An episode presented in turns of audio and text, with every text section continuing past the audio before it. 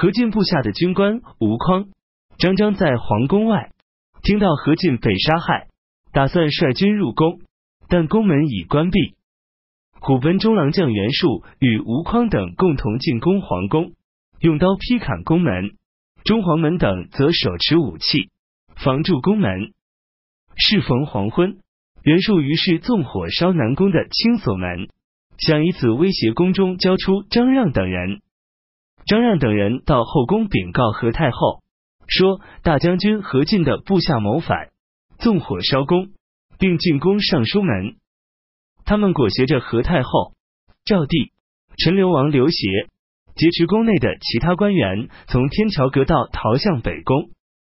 尚书卢植手持长戈站在阁道的窗下，仰头斥责段，段惊恐害怕，于是放开何太后。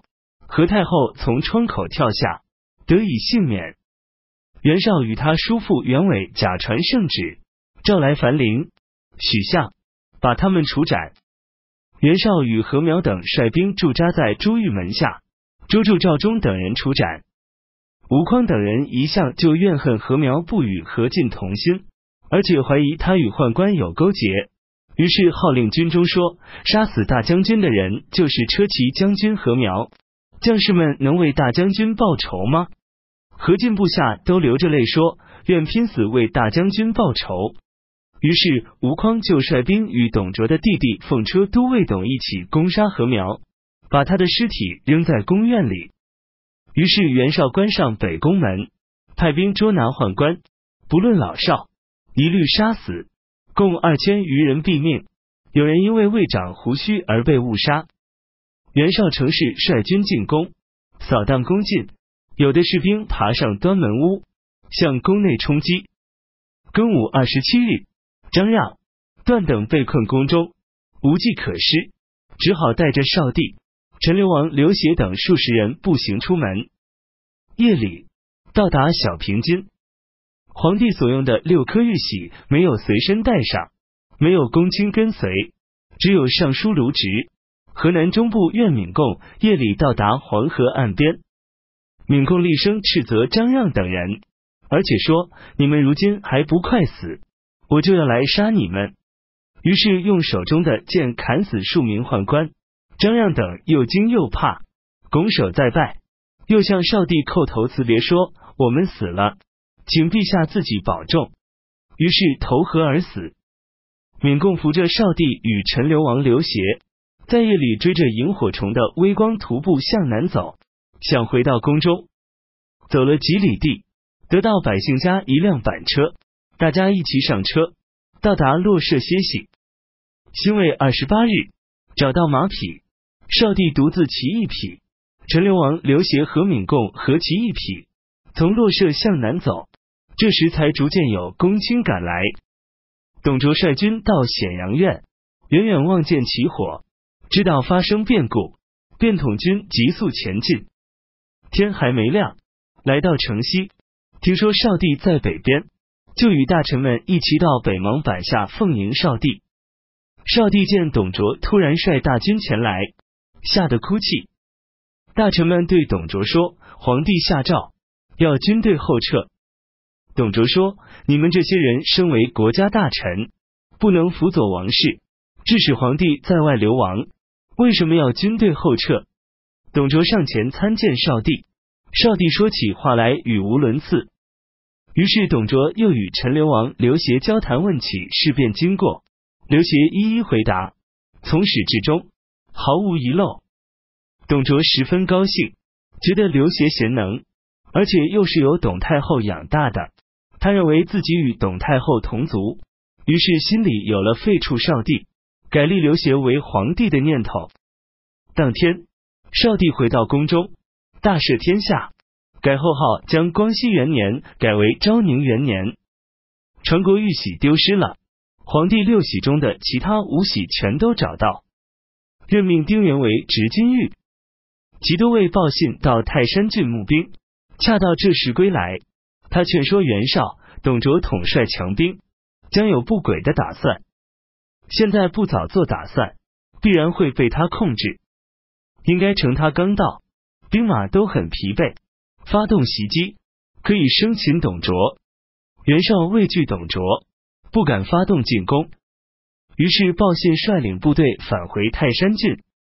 董卓到洛阳，手下只有部骑兵三千人，嫌自己兵力单薄，担心不能使远近设伏，于是每隔四五天就派军队夜里悄悄出发到军营附近处，第二天早上再严整军容，大张旗鼓的返回，让人以为西方凉州又派来了援军，而洛阳城中没有人知道他的底细。不久。何进与何苗的部下都投靠董卓，董卓又暗中指使丁原部下的司马五原人吕布杀死丁原，而吞并了他的部队。从此，董卓兵力大增。于是他暗示朝廷，以下雨不停止为理由，让皇帝班策罢免司空刘弘的职务，由自己接任。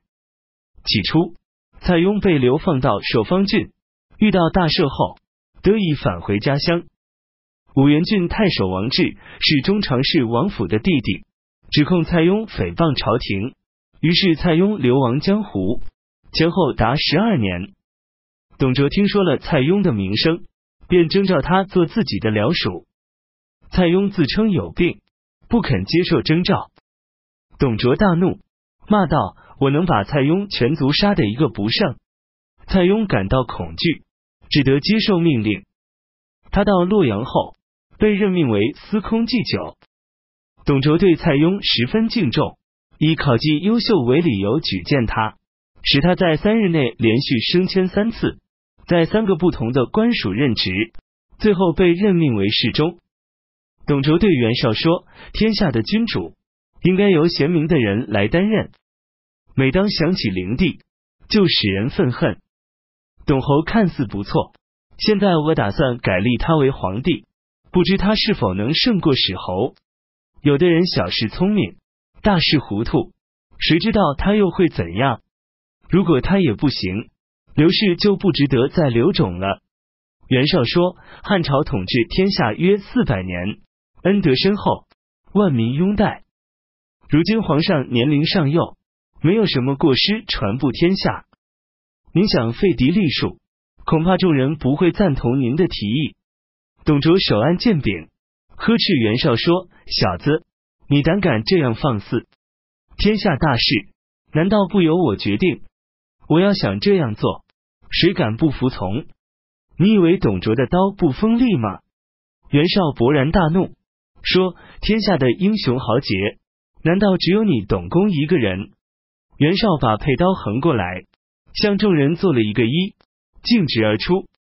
董卓因心到洛阳。见袁绍是累代高官的大家，所以没敢害他。袁绍把司隶校尉的符节悬挂在上东门，离开洛阳，逃奔冀州。